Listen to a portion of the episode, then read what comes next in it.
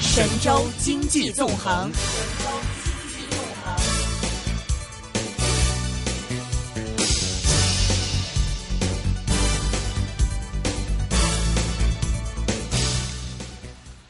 好的，现在我们电话线上呢是已经接通了南方基金首席策略分析师杨德龙杨先生，你好。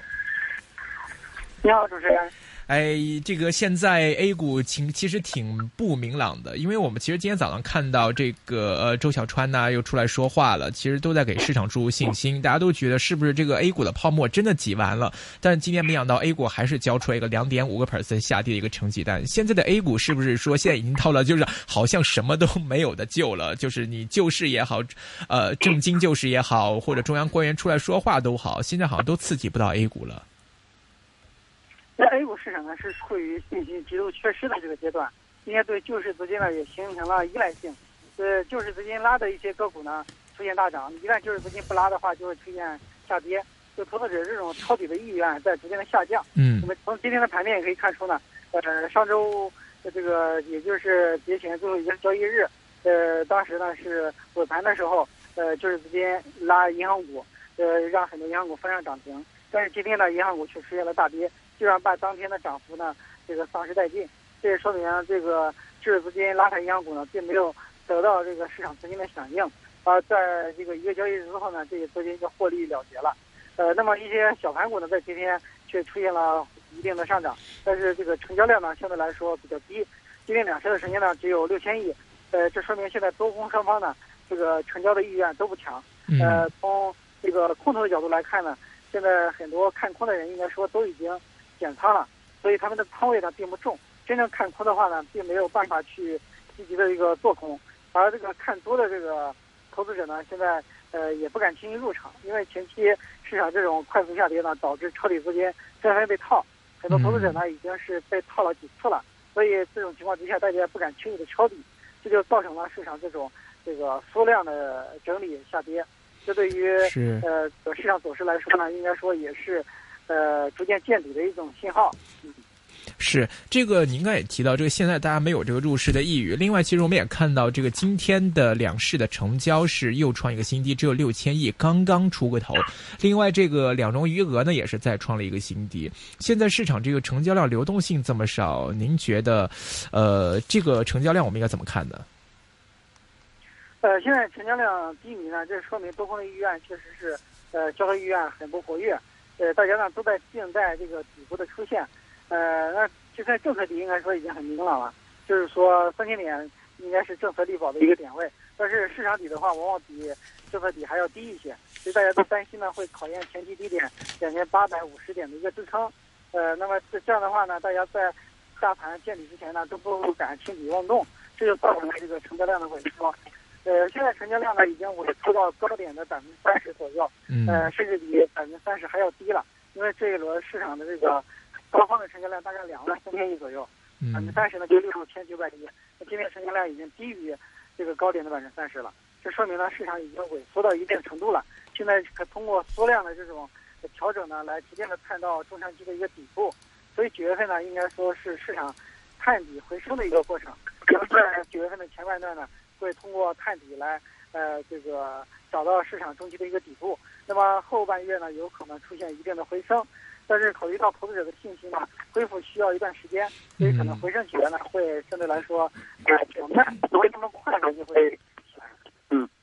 呃，是。这个另外呢，看到其实这个今天有有留留意到一个消息，就是说这个 GDP 增速啊，去年的增速本来是百分之七点四，今天突然又一下下调，说是修正零点一，下调到百分之七点三，这样一个消息，是不是说现在其实反映到整个国内的经济整体走势，其实下行压力还比较大的？但是现在国内的经济面呢，确实是数据比较差，因为我们现在处于经济的转型期。那么，相当于把旧有的一些增长方式呢，逐渐的，呃，淘汰，而去转型到新的行业。在新兴行业呢，它在短期之内它贡献不了那么大的产值，弥补不了像房地产投资的下降啊、出口增速的下降，这就造成了呃青黄不接的一种状况。所以这也是经济的一种新常态。所以，如果从 GDP 的角度来看，确实增速出现了一定的下滑。呃，今年上半年仅仅实现了年初定的百分之七的目标。呃，下半年的话，估计也不会有太大的一个改善。呃，那么新兴行业呢，可能附加值比较高，但是经济产值呢会这个比较小，所以它对经济增速的贡献呢并不是呃特别明显，这也造成了呢经济增速啊出现阶段性的一个下滑。我觉得现在政府对经济增速的下降这个容忍度也在提高，可能现在可以接受呢百分之六到百分之七的这种增速了，不一定说一定要保持在百分之七以上。呃，只要这个就业数据还不错，呃，这个呃新兴产业的增长比较平稳的话，可能呃政府应该是能接受这个增速下降的。是我看到有人分析说，现在这个观测到一个数据，说八月份的这个发电量有了一个明显的升幅，觉得这个可能是经济触底的一个开始反弹，这个开始生产开始呃。比以前会更好的一个征兆，你觉得这样的数据可信吗？这数据还是太少，就一个月的数据说明不了太多的问题。是，那大家至少要看到两三个月的数据啊，才会考虑是不是一个趋势的好转。嗯。呃，大家除了发电量之外呢，可能更多的是看一些呃提前性的指标，像 PMI 什么时候回到五十以上，然后开始进入一个扩张周期，这样的话经济呢应该是会有一些好转的迹象。呃，另外呢，可能需要多方的数据来验证，比方说，呃，发电量好转了，然后工业增加值也好转了，呃，那个货币的数据也好转了，那这样的话，大家可能会更确信呢，经济增速出现回升。嗯，所以第三季度跟第四季度，您的预测是因为很多人说第三季度可能会触到底，然后第四季度会出现反弹，您觉得有这么乐观吗？我觉得经济数据呢，可能是相对比较平稳的。可能这个触底呢也不会说下滑很多，而反弹呢反弹高度也有限，因为现在呃除了政策上出一些刺激性政策之外呢，经济实体上还没有太大的改善的这个迹象，呃经济呢处于这种转型期，呃我觉得这个经济增速可能相对平稳，呃大起大落的可能性比较大，而股市呢反弹的是一种预期，并且是和是投资者情绪有很大的关系。呃，所以股市的波动会比较大，但是经济上的波动其实不大，都是比较平稳的。嗯，是明白。其实我们也留意到，呃，昨天中证监也是连夜发了一个消息，就是有一个熔断的一个机制的一个发啊发布。那么其实加上这个机制以后呢，市场看起来对它的那个信息还是有有一些不足。今天股市也是有这么一个下跌。其实呃，现在。中央在推出一些新的政策时，是不是对股市的刺激作用已经很少了，甚至是没有用呢？呃，政府设定这些政策呢，主要是为了提振投资者的信心，但是投资者是不是认可呢？可能还需要这个呃市场呢产生赚钱效应，就只有大家投资能赚钱，这样的话才会愿意投资，而不是说呃去改一些规则，呃就可以这个提升大家的积极性。呃，因为投资者都是用脚投票的，嗯，呃，只有赚钱的市场呢，才能吸引更多的这个资金。现在这种呃大起大落的这个市场呢，可能让很多投资者都心有余悸，不敢轻易的这个入场。所以现在政策效果呢，也是体现出边际效应递减，呃，这个政策效果并不是很明显。呃，投资者的信心恢复呢，需要一段时间。嗯，短期之内的话，可能还是这个缩量整理的可能性比较大啊。但是探底回升之后呢？投资者的这个赚钱效应能直接的体现出来，自然就会有很多投资者会参与投资。嗯，是这个。刚才您也提到，这个今天的这个内银板块，其实是没一没有中央托市的话，明显就下沉的比较快。尤其像工行这样的四大国有银行这样的大盘了。那么今天穆迪出报告说，中国放松了银行业坏账的确认标准，觉得坏账被低估。您觉得现在的内银方面，呃，这方面坏账的情况严不严重？是不是真的像一些外媒啊，或者是呃，就其他人觉得那样？这个坏账问题现在真的是？那么严重吗？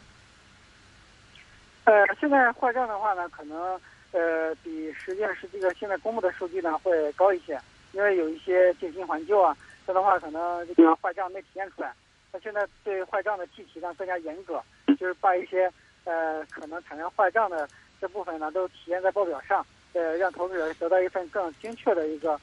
呃这个坏账的数据，可能更有利于大家判断嘛。可能现在，呃，坏账的这个情况呢，还是，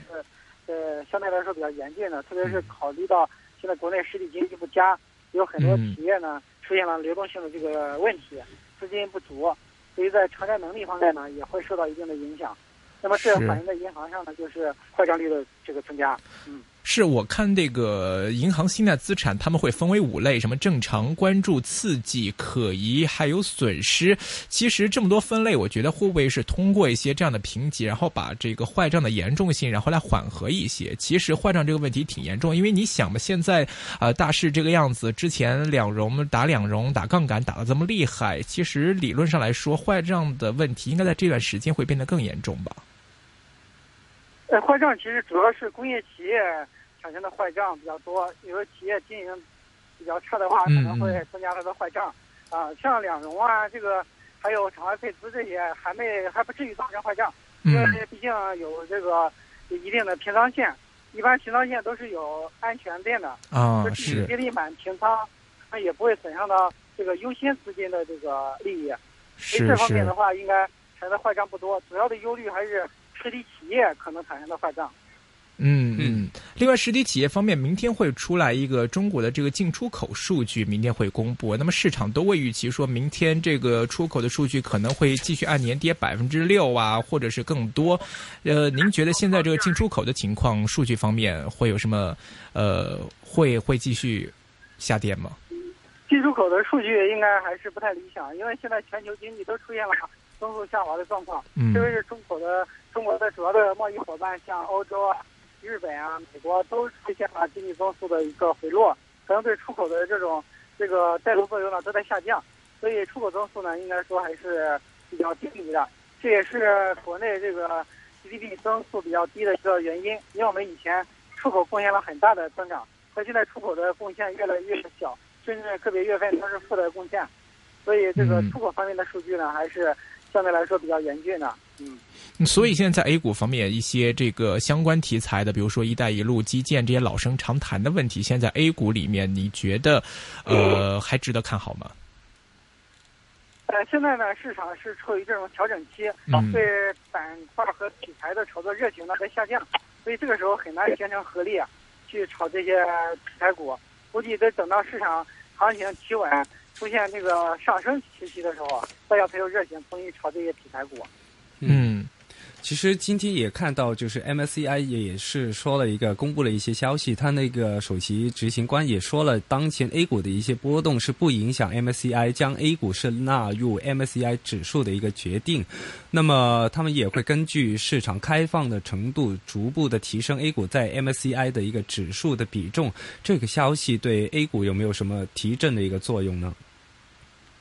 呃，这个消息呢有。对 A 股有利的，因为一旦 A 股加入 MSCI 指数呢，就会给 A 股带来很多的增量资金。呃，但是对于这个消息的反应呢，还是比较平淡的，因为呃，这个表态并没有说一个时间表，什么时候 A 股能够加入 MSCI 呢，还是有很大不确定性的。嗯，所以可能只有等到这个批了之后呢，可能对 A 股的这个作用才能体现出来。嗯。那么其实其实啊，刚刚也是提到过，阿龙也是提到过，就是呃，中国现在流动性比较紧。呃，加上呃两两融是最近是刚跌破了一万亿嘛，那么其实，在内地市场这个流动性这么紧的情况之下，中国政府有没有在推出一些新的一些呃增加流动性的一些措施，比如说像呃双降啊那些措施呢？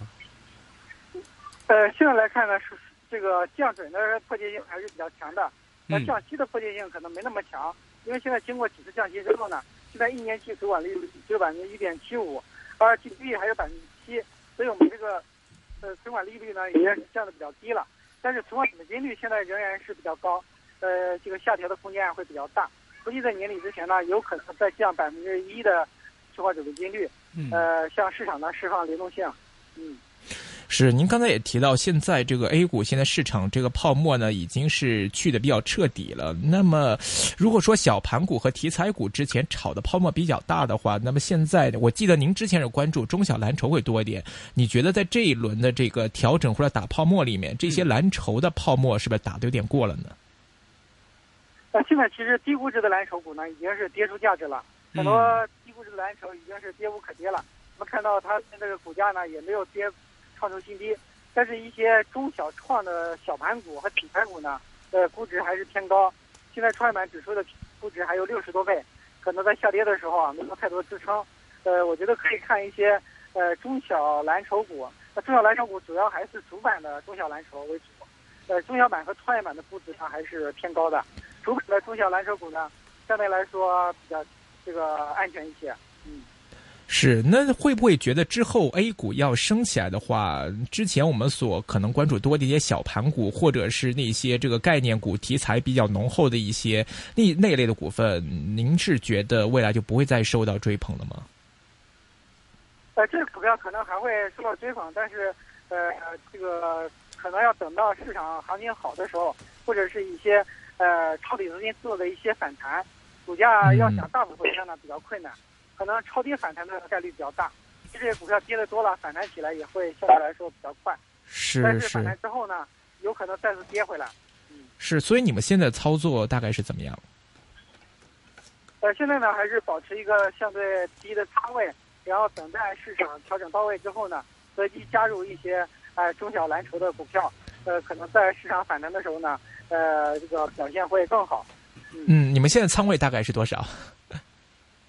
呃，现在主动基金有两类，一类是股票型基金的话，要求最低仓位不能低于八十，嗯呃，这样的话仓位大概就是八十到八十五左右，而一些呃混合型基金呢，可以灵活配置的话，那仓位大概五成左右的比较多。是，大概观察到观察到什么样的迹象的时候，你们可能会准备出击了。呃，一般来说，等市场缩量到一定程度，嗯或者说指数再出现一波下跌，然后这个很多个股都已经跌无可跌的时候呢，可能就是市场见底的一个信号。那么在这个过程中呢，可能会采取分批逐步加仓的这种策略。嗯，现在到了吗？呃，现在来看，可能还需要观察确认一下，嗯看是不是会跌破前期的低点两千八百五十点。嗯 A 股会上望多少？下望上现在网，在 不会向上了。这样的话，大家可能这个因为在下跌的时候很难去猜测点位嘛，所以嗯可能大家还是在下跌的时候逐步的加仓，而不是说去在某一个时点进行加仓，嗯否则的话很容易就超在半山腰。嗯，明白。今天非常感谢是来自南方基金首席策略分析师杨德龙杨先生的给我们的访问，谢谢你。谢谢您。好，拜拜。好的，再见。